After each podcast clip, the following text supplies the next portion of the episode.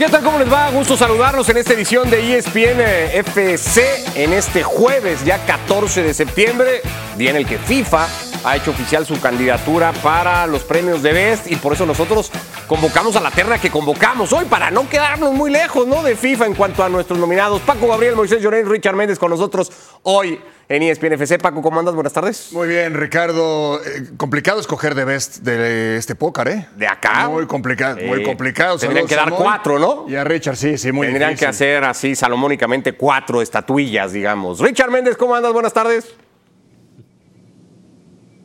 Un gusto como siempre, Ricky, Paco, Moy. A ver, eh, si hablamos de Best, por lo menos Paco hacía goles, ¿no? Sí. Nosotros no le hacemos un gol al arcoíris todavía. Sí.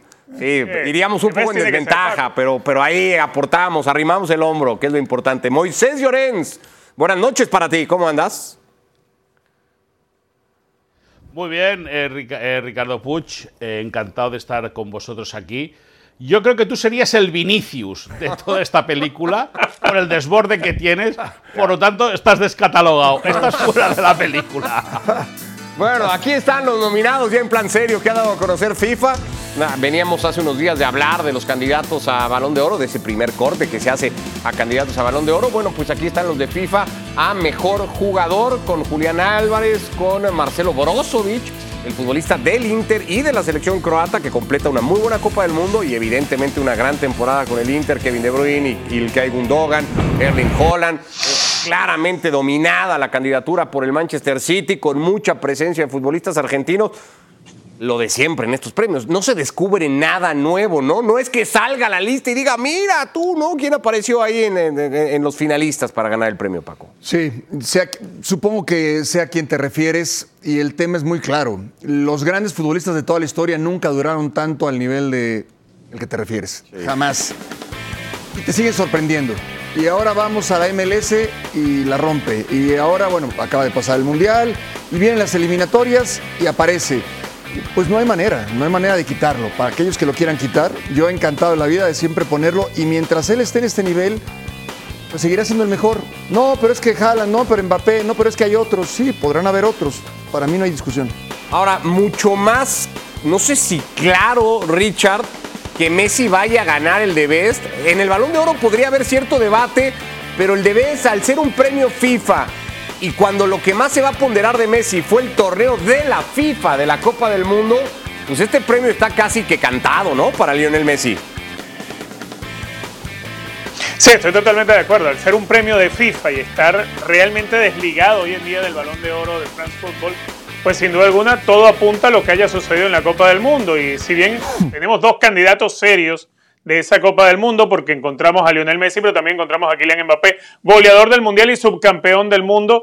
Yo creo que las miradas están puestas para que Lionel Messi se lo gane. Es un premio de FIFA, obviamente. Eh, quizá dentro del cuadro, para tener un cuadro final con tres que estén allí, pues entonces podríamos sumar a Erling Holland. Eh, pero más allá de eso, yo creo que lo que sí puede estar de pronto más discutido, más debatido, es el premio de Best, porque bueno, ahí sí debería, eh, eh, el, balón de oro, porque ahí sí deberías premiar más que todo en la temporada completa, en el año calendario de, una temporada, y no basarse única y exclusivamente, que creo yo es el 70% de este premio, es lo que sucedió en el invierno pasado, en la Copa del Mundo de Qatar, que gana muy merecidamente Argentina, donde Lionel Messi es el mejor jugador de la Copa del Mundo, pero detrás de él está Kylian Mbappé, que también entra en, esta, en este grupo de los 12 mejores que ha considerado eh, el jurado de Best. Eh, entiendo, Moy, tú eres un poco, de, como dice Paco, de los que nominarías siempre a Lionel Messi, pero tú das un paso más, ¿no? Tú eres de los que le darías siempre el premio a Lionel Messi. O sea, no, no entrarías en ningún tipo de debate. Seguro. Hombre, es que Messi es el mejor. Y el nombre, la nomenclatura del trofeo es de Best que para, para el que no sepa, en inglés es el mejor. Por lo tanto, está hecho, está hecho para él. El, eh, eh, está hecho para él el, galardón. Ahora, ahora, eh, yo digo, de los 12 finalistas, 7 jugaron la final de la, de la Champions League. Es decir, eh, y dos son del Napoli, ¿no? Carasbelia y, y, Osimen. Eh, aparece Rice, está Kylian Mbappé y no sé si me, dejaré a alguien seguro. Yo creo que Messi tiene que ganarlo, pero me da la impresión que me da la sensación que después del triplete conseguido por el City, eh, con opción de, que sea eh, un, año de, cinco títulos, a mí me da la impresión de que si se lo dan a Kevin De Bruyne tampoco pasaría nada. A Mbappé, bueno, se lo podrían haber dado, pero no le. No, yo creo que entre Mbappé y Messi, lógicamente, para Messi, pero si son un poco más abiertos de mente, alguien del City como Kevin De Bruyne podría llevarse el trofeo. O Erling Haaland, aunque es verdad también que Erling Haaland en, las, en, los partidos decisivos en los cuales el City alzó el los títulos, Erling Haaland apareció poco. No, ni en semifinal. Pero no, no jugó la Copa del Mundo, además Erling Haaland. Claro. También. Yo, no jugó el Mundial. Es verdad que no jugó la final. A, la hora de hablar del Balón de Oro, sí creo, como dice Moy, que se va a poder debatir más. Creo que lo va a ganar Messi también, va a ganar su octavo Balón de Oro y va a volver a ganar en el premio de Best. Pero podría haber más debate. Aquí sí creo que habiendo un mundial de por medio y siendo FIFA la que reconoce al de Best, va a ser casi imposible, ¿no? Que se lo quiten a Messi. Es que además, si Argentina hubiera quedado campeón del mundo con una actuación regular de Messi, igual se lo darían. La actuación de Messi en la Copa del Mundo es, soberbia, es, eh, inigualable. cómo fue creciendo, cómo fue entendiendo el juego. Determinante. extraordinario, extraordinario. La final fue de locos. Tanto Kylian Mbappé como Messi jugaron a un nivel altísimo, altísimo. Bueno, pero se lo tienes que dar a Messi. Lo de Haaland, lo de De Bruyne, lo de que, me, el que me quieras decir, no está a la altura de las circunstancias. Sería actuar políticamente correcto o tratar de ser inclusivos en el caso de FIFA. No, yo para mí no hay ninguna duda que el premio de Best, como bien dice Moy, el mejor, será para Messi. Bueno, creo que para dejar claro un, par de ideas sobre la mesa, ¿no? Porque con el balón de oro, Richard, sí habríamos un debate. Aquí no lo habría, ¿no? El de Best tiene que ir automáticamente para Messi. A ver, es que el torneo importante de FIFA es la Copa del Mundo y FIFA es el dueño del, premio. Eh, se va a tomar en consideración el mes de la Copa del Mundo como lo más importante. Si tomamos en consideración, nos olvidamos de la Copa del Mundo de Qatar, tomamos en consideración solamente los 11 meses. A lo largo de los 11 meses, Kylian Mbappé pues logró lo mismo que Messi, ganar la Liga de Francia, que poco sabe, pero Kylian Mbappé hizo más goles, fue más determinante que Lionel Messi a lo largo de toda la temporada. Pero en, la verdadera competencia de todo el año y la que es eh, eh, hija de la FIFA, que es la Copa del Mundo, bueno, la dominó Messi, la dominó bien de, principio a fin y fue el mejor. Y ganaron la Copa del Mundo. Y Kylian Mbappé, más allá de haber tenido un buen mundial, porque lo tuvo, por haber eh, sido goleador de la Copa del Mundo, por haber hecho lo que hizo en aquella final cuando sirvió el revulsivo para que se pudiera forzar y alargar la final hasta la tanda de penales, pues al final fue Messi mejor y por ese mes de competencia donde Messi sí logra superar a Kylian Mbappé y a todos los demás, es que se va a decidir el premio. Messi va a ser el de best. Y la otra, Moy, que, que, pondría un poco sobre la mesa, tiene que ver con esto, que Messi en el momento en el que está, a la edad a la que, que tiene, en la liga en la que juega, siga ganando estos premios tendría que preocupar, es decir, tan lejos se han quedado esos futbolistas que venían detrás para tomar la estafeta. Venimos hablando de un recambio desde hace tres o cuatro años y el recambio no llegó. ¿Es preocupante para, para miras hacia adelante, hacia el futuro? Bueno, más allá de lo futbolístico también hay que ver un impacto comercial.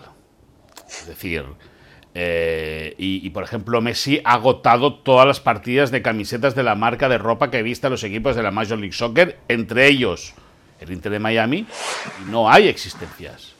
Es decir, que al final Messi es, un, un, producto de venta de, bueno, de, comercial espectacular.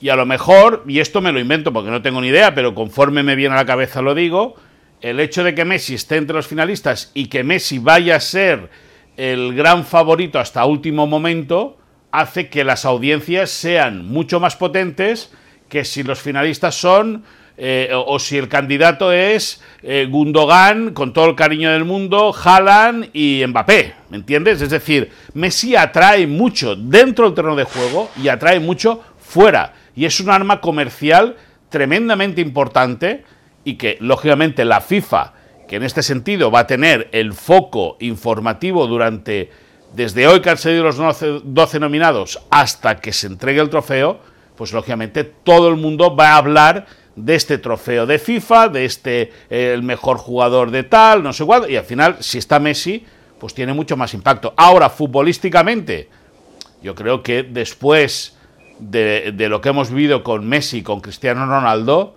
eh, nos viene un tiempo de calma, de tranquilidad, de hemos visto jugar a dos extraterrestres, uno más que otro, pero dos extraterrestres. Ahora lo que juegan son humanos.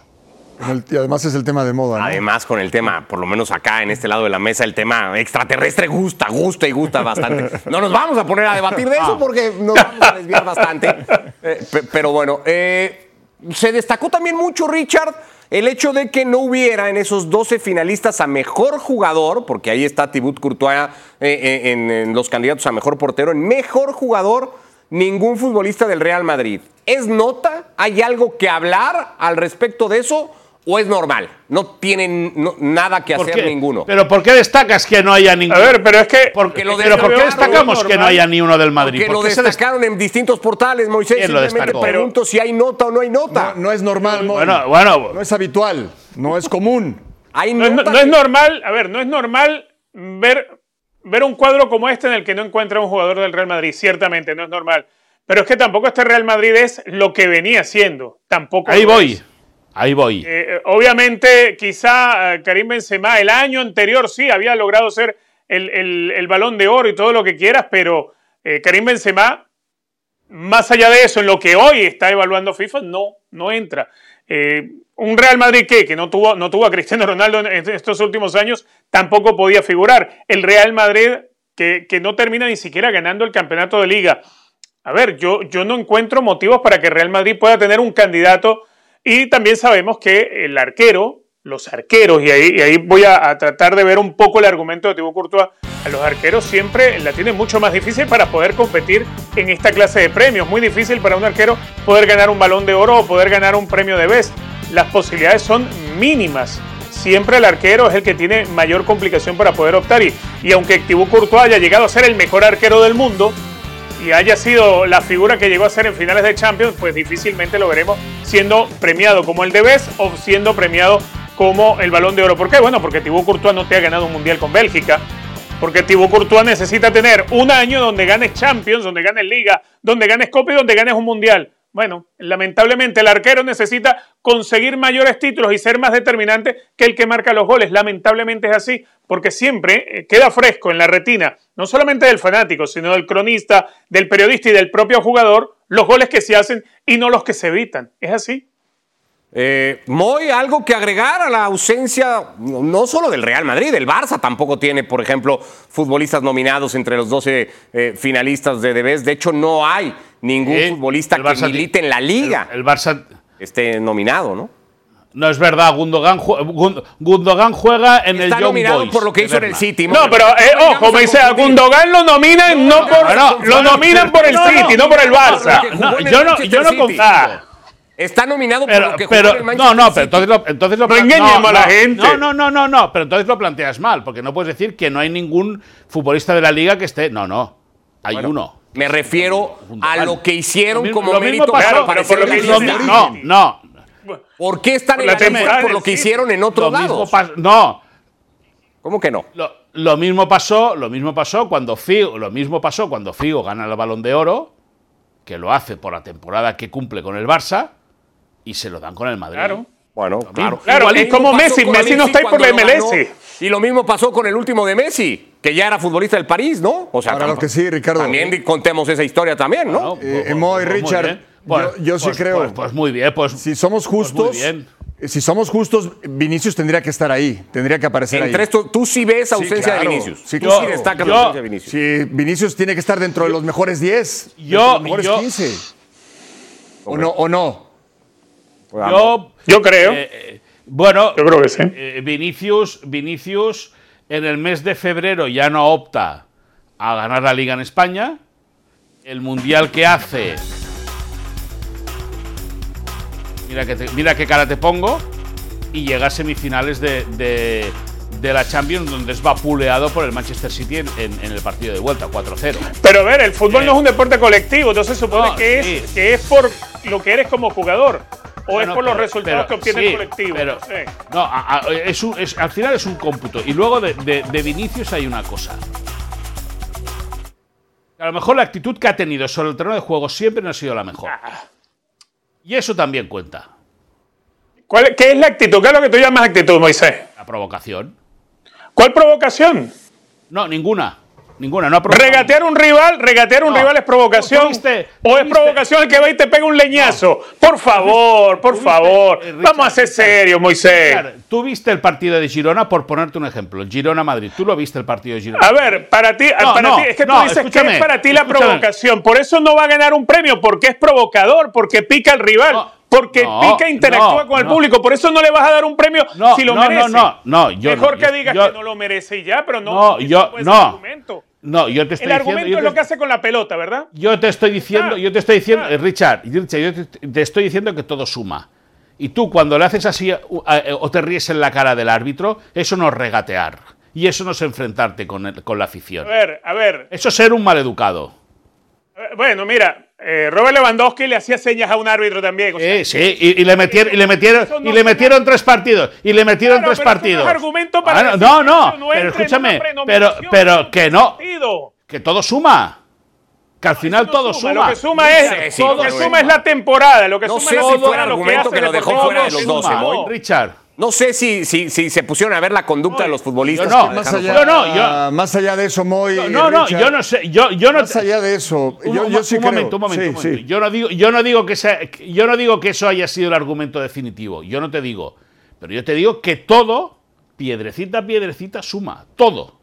Pero todo. a ver, Y si no está, es porque no lo merece. Está bien, lo, que yo sí. Bueno, eso, ese es un tema que, que cada quien puede opinar y que podemos debatir, que para mí no es relevante como para ser tomado en cuenta o no. No lo iba a ganar tampoco, seamos a claros, ganar, ¿no? O sea, si aparecía en o no en los lista- 12 finalistas, Totalmente. nada más. Bueno, porque al menos ponlo en la lista, porque yo no veo. A ver, en esa zona juegan Vinicius, Kylian Mbappé. ¿Quién además de ellos puede estar? Marca tanta diferencia, ¿no? No, no, que, que sea tan importante en su selección, en su equipo, como jugador. Porque decía Richard, al final el deporte es, el fútbol es colectivo, es un deporte de conjunto. Pero lo que es Vinicius, ¿quién lo supera? ¿Cuántos jugadores superan a Vinicius como futbolista?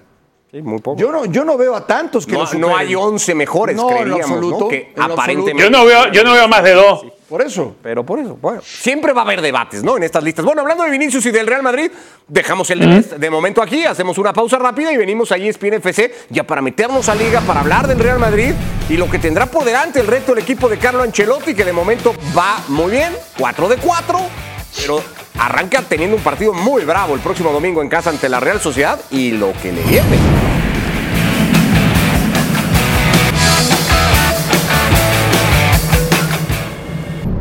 Bueno, ya Vinicius nos llevaba un poco a hablar del Real Madrid y del Madrid hablamos en este ratito de ESPN FC. Esta es la agenda que tiene llena.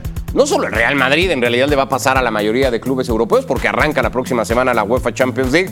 El Madrid tendrá su debut en casa ante la Unión Berlín. Antes va a haber recibido a la Real Sociedad.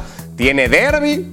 El 24 de septiembre, tres días después juega contra Las Palmas por Liga, Girona por Liga, va al Diego Armando Maradona para jugar Champions contra el actual campeón de Italia y luego jugará en el Bernabéu contra el Osasuna. Apretadito calendario para el equipo de Carlo Ancelotti que además tiene un tema con el cual lidiar, como igualmente otros muchos clubes, no es exclusivo del Real Madrid, aunque hace rato sí que parece que al Real Madrid le suele dar más dolores de cabeza que a otros. Thibaut Courtois y Militao están fuera toda la temporada, Arda Güler no puede recuperarse y todavía no se sabe muy bien qué va a pasar con el turco por el tema del menisco. Dani Ceballos, una nueva lesión que lo deja sin minutos y evidentemente la más sonada al margen de los dos que están descartados la temporada entera es la de Vinicius, que se rompía muy temprano igualmente por tema de isquiotibiales esta temporada. 4 de 4 para el Real Madrid, expone ese paso perfecto Moy apenas este fin de semana, el domingo en casa ante la Real Sociedad y a partir de ahí hay que subir una cuesta bastante pronunciada. A Moy le gusta hablar del Madrid, ¿eh? Sí. Parece que no, pero le gusta hablar Siempre, del Madrid. sí. Bueno, Sí, sí. bueno. ¿De qué color es la, es la Pero la cosa es que le gusta hablar bien del Madrid. ¿De qué le gusta es hablar la bien del camiseta Madrid. que trae Moisés Llorens hoy? Ahí está. Crema, es cremita, cremita. Crema, color crema. Ah, Yo la veo como merengona, ¿eh? La veo como merengona. Hay que explicar, por Color- cierto, porque ahora crema. también estamos en podcast. Eh. perdón, ahora también estamos en podcast y ESPN FC está en podcast. La gente que solo escucha el audio, Moisés ven- viene de blanco, ¿no? Muy Simplemente elegante. para dejarlo Muy claro. elegante, por cierto. No, no, no, engañe, no engañes a la te gente. queda bien el blanco, Moisés. te No bien. engañes a la gente de podcast, que yo creo que la cámara está. eh, tendré que llamar a, a los compañeros de iluminación para que, para que lo arreglen. Es color crema. Venga. ¿Me entiendes? Te Crema. luce el blanco, te luce, te luce bien. Ah, Bien, bueno, a lo que íbamos, a lo que íbamos. Eh, es una muy buena piedra de toque. Yo creo que es un muy buen partido de fútbol. Creo que este fin de semana en el fútbol español tenemos grandes encuentros. Un Valencia, un Atlético Madrid Valencia, un Barça Betis y ese evidentemente que va a cerrar la jornada eh, entre el Real Madrid y la Real Sociedad. Que es una muy buena piedra de toque. La Real Sociedad, que es un equipo muy hecho de la mano de Imanol Alguacil, que sabe muy bien a lo que juega, que sabe muy bien cómo juega, que tiene un centro del campo muy potente, que tiene un ataque colectivo realmente espectacular y atrás tierra muy bien. Y que es cierto que tú miras la clasificación, tiene seis puntos, tres empates y una derrota, eh, tres empates y una victoria. Pero es verdad que la Real ha hecho mucho mejor fútbol que resultados ha cosechado. El Madrid, pues está en eso. El Madrid ha enganchado a la, potencia de Jude Bellingham, eh, jugando yo creo que de manera discreta. Es verdad que tuvo momentos buenos ante el Getafe en un arreón muy bueno cuando se vio por debajo, sobre todo en el arranque de la segunda parte. Pero bueno, eh, es una muy buena piedra de toque para ver cómo le sienta primero cansancio el virus FIFA al equipo de Ancelotti y luego para ver si es capaz de seguir con esa racha imperial que le tiene, cinco, tiene hasta ahora 4 de 4, 12 puntos en lo más alto de la clasificación de la liga. ¿Lo va a lograr, Richard, el Madrid, mantener ese invicto y ese paso perfecto ante un equipo como la Real? ¿Debería lograrlo? No sé si es mejor manera de plantearlo. Yo creo que sí lo puede lograr, el invicto por lo menos, ¿no? No sé si el paso perfecto, aunque me parece que sí. Hoy, cuando uno repasa incluso las, noticias desde, desde Madrid, eh, pareciera ser que están más preocupados por el gramado del estadio que, que por toda la ingeniería que va a tener que hacer a lo largo de estos 21 días Carlo Ancelotti con la plantilla. Una plantilla que, bueno, espera que llegue pronto Ceballos, que tal vez le alcance para el partido ante la Real Sociedad poder jugar algunos minutos, que espera la llegada de Mendy. Después la otra está en tratar de dosificar, porque estamos hablando de un número importante de partidos y eh, vas a tener una base de alrededor de 17 futbolistas disponibles, más lo que vayas a, traer del, del, equipo reserva, que al, al, final de cuentas tienes que apoyarte en alguno que otro jugador del Castilla, como no nos extraña que por ahí veamos de pronto otra vez al uruguayo mm, nacido en España, Álvaro Rodríguez, jugando algunos minutos, va a tener que, acudir a eso. Ahora, hay prioridades, sí, prioridades del partido contra la Real Sociedad, pero después hay rivales, bueno, el Girona creo que es un rival que va a ser muy complicado, pero Las Palmas no luce como un rival que pueda preocupar y demasiado el Real Madrid. Es decir, yo creo que, que el calendario, más allá del partido que hay contra el Atlético de Madrid, porque tampoco me preocuparía yo mucho de la Unión Berlín, sí, tal vez más del, del Napoli, creo que Ancelotti podría, podría hacer esa ingeniería de, de dosificar, de subir a, a alguno que otro jugador del Castilla, de tratar de administrar. Quizá lo que más le complica a Ancelotti es que él es el tipo de entrenador que no le gusta hacer eso. Pero es que en esta ah. no te queda más remedio, porque Ancelotti es de núcleo duro de jugadores. Siempre, para él son siempre los mismos. Cuando no puedes contar con varios de esos elementos, bueno, pues entonces tienes que empezar a considerar algún tipo de rotaciones y algunas cosas. Pero, pero que recordemos igual... que Ancelotti, por, por no renunciar a esa, a esa necesidad de, de, su, de su idea, de tener que mantener siempre una base de jugadores, en algún momento nos puso a, a Luca Modric de falso 9. No se nos olvide eso, que Ancelotti también tiene la suya. Sí, pero, que de igual pero le pintaron no la cara con un 0-4, ¿eh? No va, no, por eso te lo estoy diciendo, por eso te lo estoy diciendo. Pero, Ancelotti yo no veo, de todo lo que hablamos de las bajas, de, de, de, de todo lo que encierra este Real Madrid, que no es la mejor versión por obvias razones, Ancelotti no es de los técnicos que pongan pretexto. Y él sabe que en el Madrid no hay pretextos. O sea que al final mm. los resultados lo van a avalar. Él tendrá que gestionar, tendrá que administrar. Yo tampoco creo que esté desprotegido o descubierto o tan mal como algunos suponen. Yo al final Exacto. creo que para estos partidos que vienen, en esta fase de Champions, en esta etapa en la liga, lo puede sobrellevar sin ningún problema. O, o, o, quizás con problemas, pero lo puede sobrellevar y obtener buenos resultados. Él lo sabe mejor que nadie. ¿Qué te da más morbo o ganas de ver, Paco? Si el Madrid es capaz de ganar su quinto partido consecutivo o si Bellingham sigue marcando goles. Bueno, morboso nunca he sido, pero ganas, ganas yo me te dan- veía la cara así y dije algo, ¿no? A ver. Eh, Lo de, lo de Bellingham, yo siempre, eh, bueno, no siempre, tengo tiempo viendo a un futbolista que me gusta mucho cómo juega, cómo se desempeña, cómo lo hacía en la liga, en la Bundesliga, en su selección y en el Madrid. ¿Cómo se siente con esa confianza? Pareciera que tiene muchos años en el Madrid, pareciera que tiene más de 20 años y que tiene un eh, techo altísimo. Tengo yo la curiosidad de seguir viendo en esta etapa, en este momento, lo que va a ser Jude Bellingham. Cuando sean partidos más complicados, porque es cierto que han sido eh, goles muy puntuales, pero no han sido los partidos más difíciles. Ante rivales de otra jerarquía, ahí es donde lo quiero. Hay una- no, no. Y una, y, y- y una cosa, otra cosa, otra cosa, otra cosa. ¿Cuál?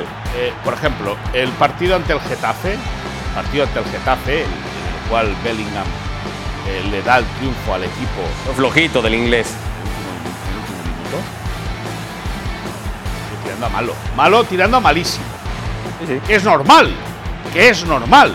O sea, que no puede estar siempre ahí arriba el hombre. Es decir, que al final eh, eh, eh, lo- los jugadores no son máquinas y es normal que tenga un partido malo.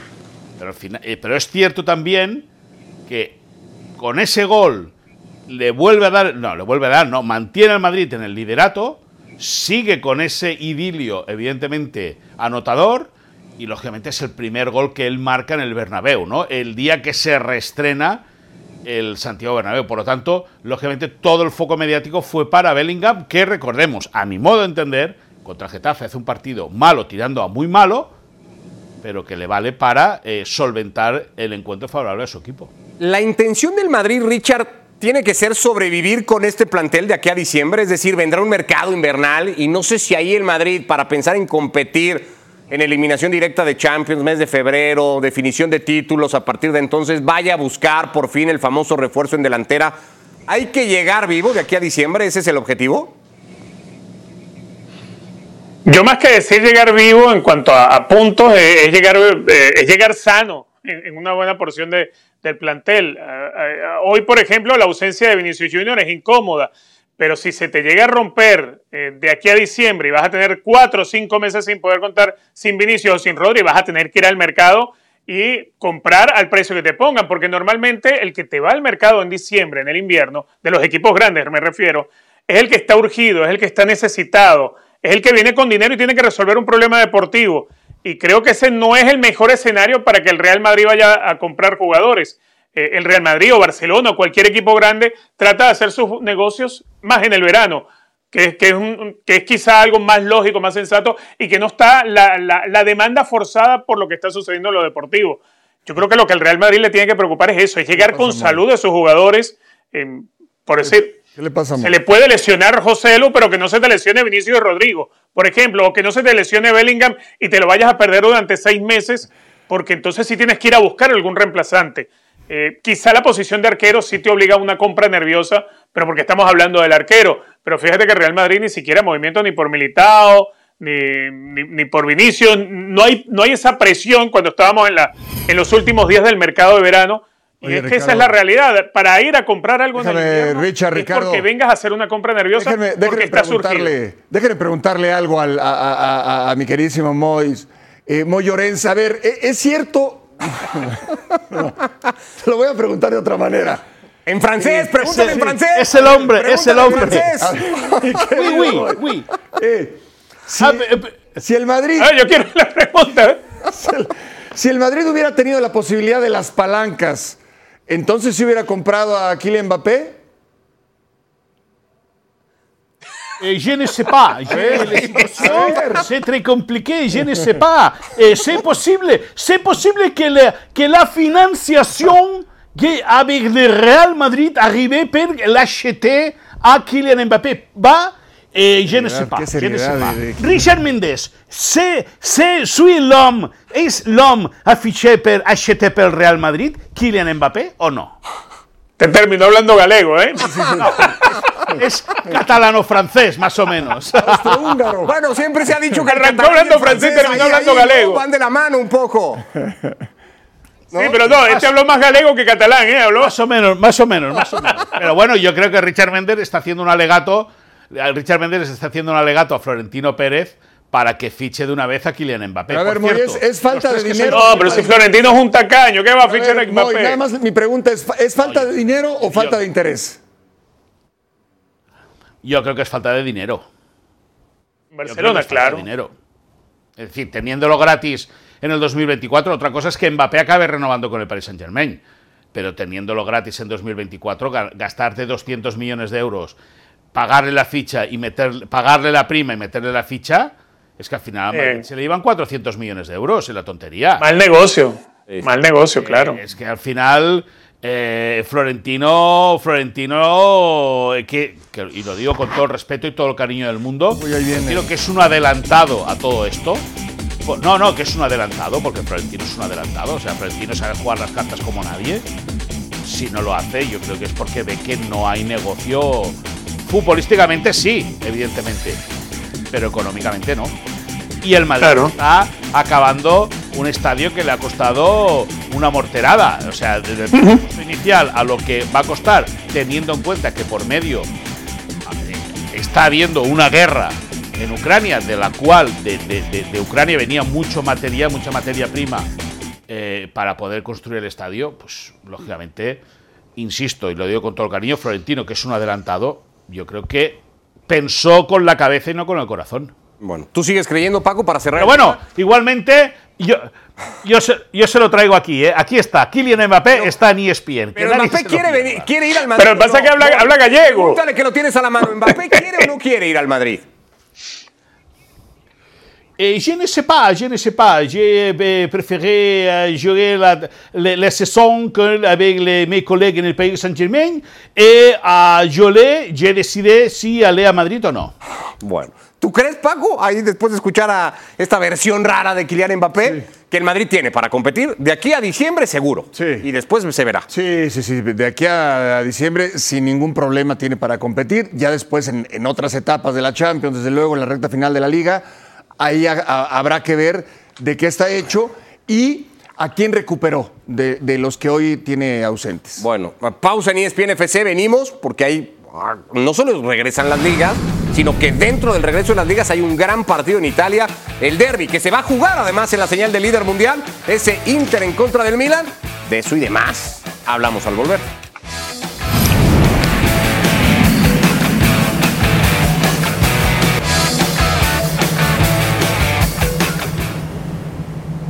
La agenda es presentada por Codere. Regístrate en codere.mx y aprovecha nuestro nuevo bono de bienvenida. Te damos hasta 5 mil pesos con tus primeros tres depósitos. Entra y descubre nuevas experiencias en Codere.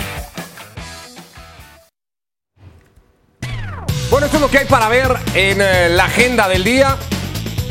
En el fútbol italiano nos vamos a centrar esta vez en el fútbol italiano porque hay un Genoa Napoli, por ejemplo, para ver al actual campeón contra el equipo de Johan Vázquez. Vaya Así reto es. importante, ¿no? Sí, por supuesto, por supuesto. Complicado para el Genoa enfrentar al campeón, el Genoa que está para no descender.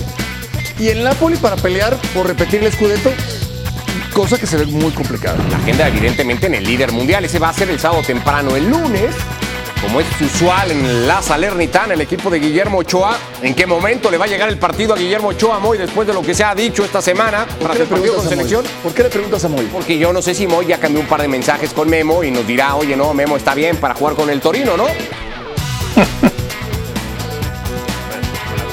Memo está acostumbrado a que le digan de todo en México. Es decir, lo raro, es que el- lo raro será el día que digan que Memo hizo un gran partido. Lo raro será eso. Que es verdad que se pudo equivocar contra Uzbekistán, pero todo el mundo se equivoca. Dicho eso, está muy metido eh, con la Salernitana, evidentemente. Quieren ganar sí o sí ya el primer partido. Tienen ahí un par de empates y con todo, bueno, pues Guillermo Ochoa, que echa de menos a su familia, que sigue en México, pero bueno, está muy metido en, eh, en esta aventura italiana, esta sorpresiva aventura italiana. Y lo que digan en México, pues en México se queda. Bueno, y el plato fuerte de la agenda del día por el líder mundial, Richard, va a estar el sábado a las 10 de la mañana, hora del centro de México. Ese derby de la Madonina. Inter en contra del Milan, los dos equipos con paso perfecto, tres victorias en las tres primeras fechas.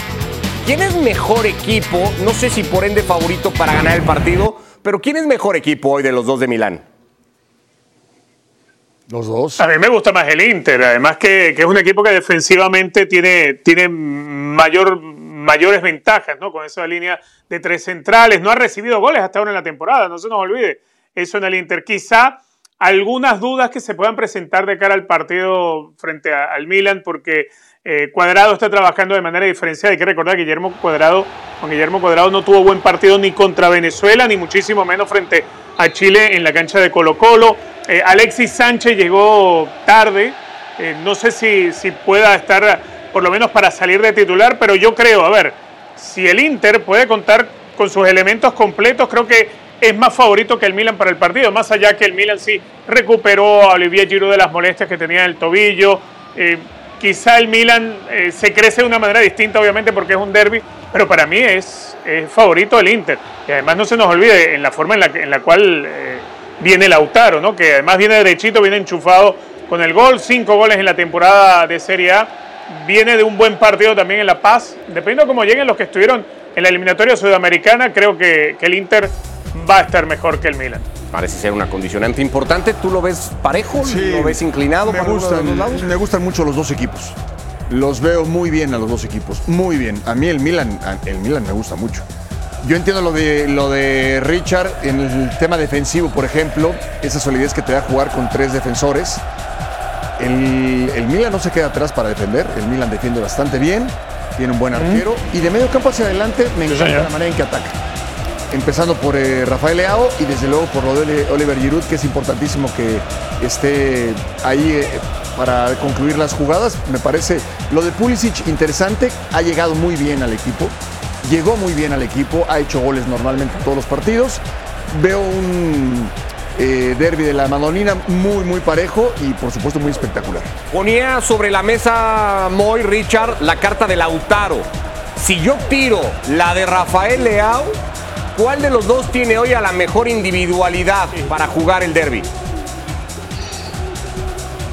Pues son muy diferentes. Uno tiene eh, uno tiene pegada y el otro tiene conducción y pegada. El, portugués, a mi modo de entender, es un jugador eh, más asociativo con sus compañeros.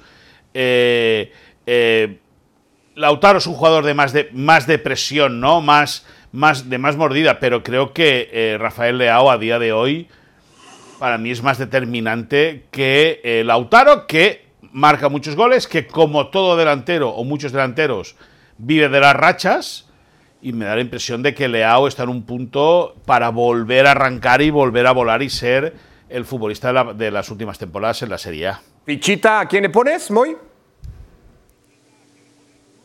Yo a Leao. ¿A Leao? ¿Y al Milan también para el partido? ¿Por ende o no?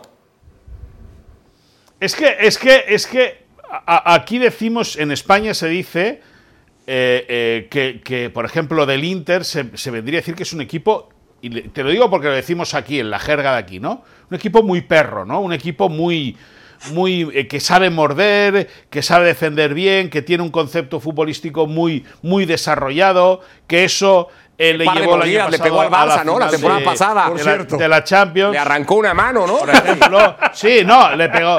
No, sí, claro, le, arrancó la mano. no, no, no, la mano no, la mano fue la de Dumfries. La mano fue la de Dumfries que no pitaron y el gol anulado a, a Ansu Fati. Esa fue la mano, no le dio un par de manos, esa fue la mano. Lo que pasa es que tú, que tienes la mente en blanco como la camiseta mía, que no es crema, que es blanca, eh, ah, eh, como tienes la, mente en blanco. Como, como, tienes la mente en blanco, tú de la mano no te acuerdas. Yo te digo, la mano fue la de Dumfries. Lo reconoció, mira, mira cómo lo reconoció. La mano fue la de Dumfries, no fue la, pasada de mano. Pero bueno, dicho eso, el Inter es un equipo, eh, eh, como decimos aquí, muy perro, que ha empezado bien, que ha empezado bien, y este equipo, estos equipos tan veteranos que empiezan muy bien, luego es muy difícil descabalgarlos. Al Milan lo sigo viendo, como dice Paco, un muy buen equipo, pero como más tierno, ¿no? Pero la fichita se la voy a poner al Milan, sí. Mira, pongo al Milan. Al Milan, jugando como local el partido, al menos administrativamente. Ese derby que se juega, lo recordamos, en la señal del líder mundial, sábado a las 10 de la mañana, más temprano el partido lleno a Nápoles y para el lunes la Salernitana contra el Torino. Sí, es la agenda del día a través del líder mundial. La invitación para que nos acompañen con la Serie A, con el calcho, con tres muy buenos partidos. Regístrate en codere.mx y aprovecha nuestro nuevo bono de bienvenida. Te damos hasta 5 mil pesos con tus primeros tres depósitos. Entra y descubre nuevas experiencias en Codere. Carlos Salcido ha sido en los últimos años uno de los mejores futbolistas mexicanos. Puede estar entre los mejores de la historia, sin duda. Jugó en el Fulham y en el PSV, dos equipos que hoy cuentan con mexicanos en sus filas. Lo escuchamos al volver.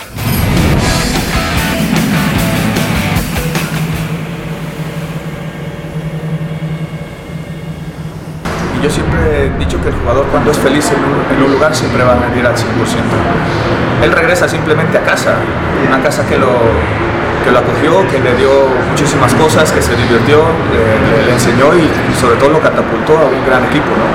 Eh, hoy en día él debe sentirse muy contento, conoce a la perfección, está totalmente en esta madurez de, futbolista que está entrando y, yo creo que vamos a ver una buena versión de Chucky. Hoy en día esperemos solamente que Chucky eh, lo veamos de la mejor manera dentro de, una selección y que, y que siga motivando a muchos chavos a que sigan su, su camino, su, su ejemplo ¿no? de, estar, estar en Europa y, seguir dando de qué hablar. Lo de, Raúl, mira, yo creo que Raúl ya conoce la Premier League como, como, más que todos nosotros, esa es la realidad. Y estar en el Fulham a lo mejor no es un tema de, ir de un equipo de arriba a venir de un equipo de abajo o viceversa, ¿no?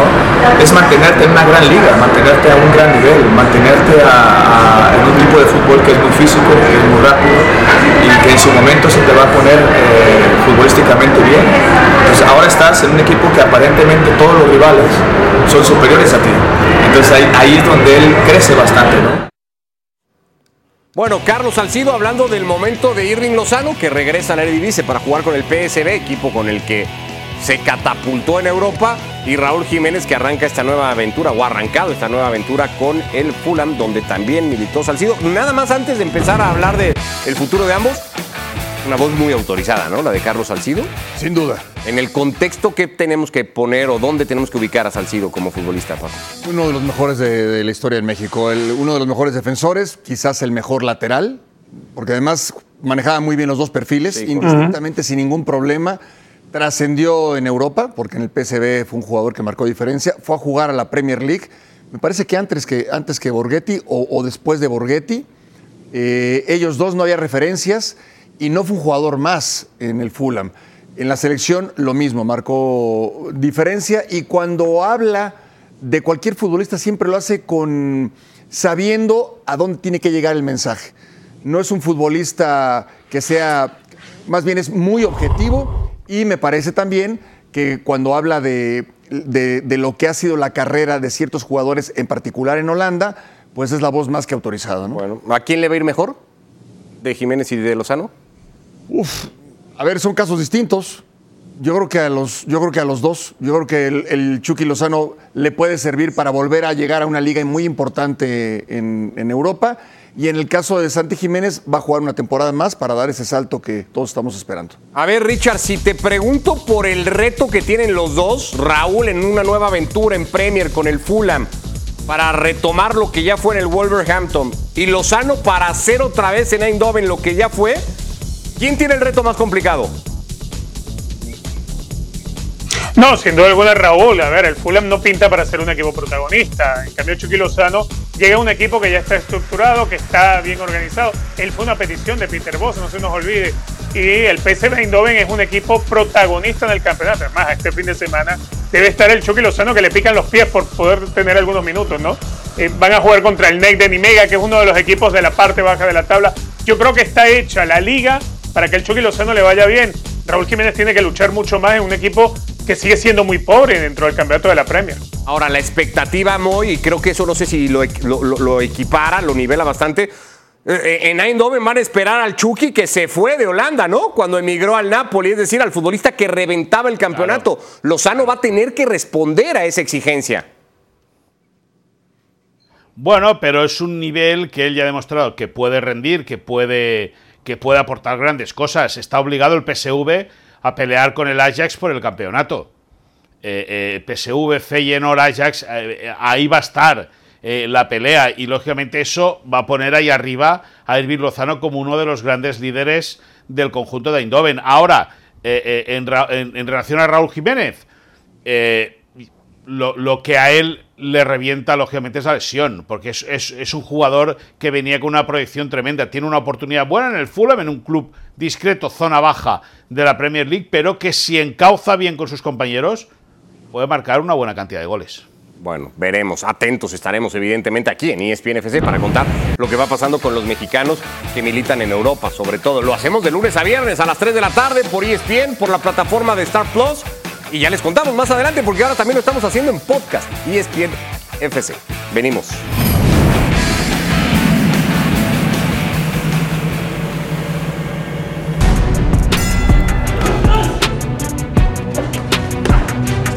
¿Y no te afecta las críticas? Obviamente cuando estás creciendo y cuando estás en los inicios, pues no, no sabes ni para dónde hacerte. Ni perdiendo les das gusto.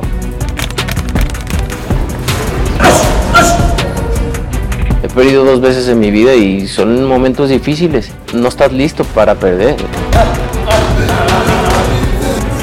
Me caló mucho porque no tuve que haber perdido. Soy mejor peleador que él. y me enfoco en hacer mi trabajo al 100% y enfocarme en ganar, porque al final de cuentas ganar es ganar. ¿Cuántos años más vamos a poder disfrutar de tu éxito y de tus triunfos? Seguir haciendo historia, eso es lo, como me visualizo, quien esté.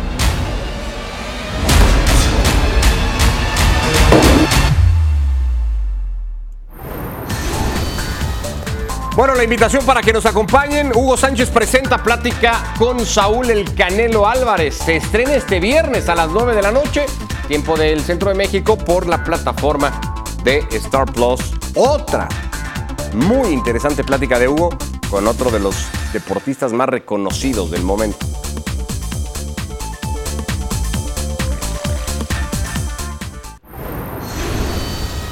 Bueno, lo venimos contando desde hace ya un ratito, pero ESPN FC ahora también se escucha en el nuevo podcast del líder mundial. Lo pueden buscar en su plataforma favorita. Todo lo que se discute, se analiza, se debate en esta mesa. Después está igualmente en las distintas plataformas de audio para que mm, estén con nosotros a la hora de hacer ejercicio, de comer, de ir en el coche, cuando quieran y donde quieran. Ahí está el podcast. Lo único que hoy, eh, si escuchas el podcast, no podrás ver la playera color blanco de Moy. De Moy. Sí, ese es Nada. el tema. Es lo único. Ni la extraordinaria Ahora, imitación ahora, que vuel- tiene ahora Mbappé. vuelve. Pero tengo algo, ¿eh? Con eso de la, de la, de la playera blanca de Moisés. Eh, fíjate que él, él está ocultándose mucho con la solapa del, del saco. Ah, o ¿eh? sea, trae algo ahí debajo no, del a- no abre con. así. Uy, no sé, cuidado, no hay un escudo ahí. A Mm. ver, ponle el pecho Ah, a las balas, Moy. Ponle no, el no, pecho no. a las balas. No, Ahí. Ah, y, y diría cualquier burrada, diría cualquier burrada, pero mañana quiero seguir trabajando. Por lo tanto, señores, buenas noches. Nos vamos. Gracias, Moy, Richard, Paco. Gracias, que vaya muy bien.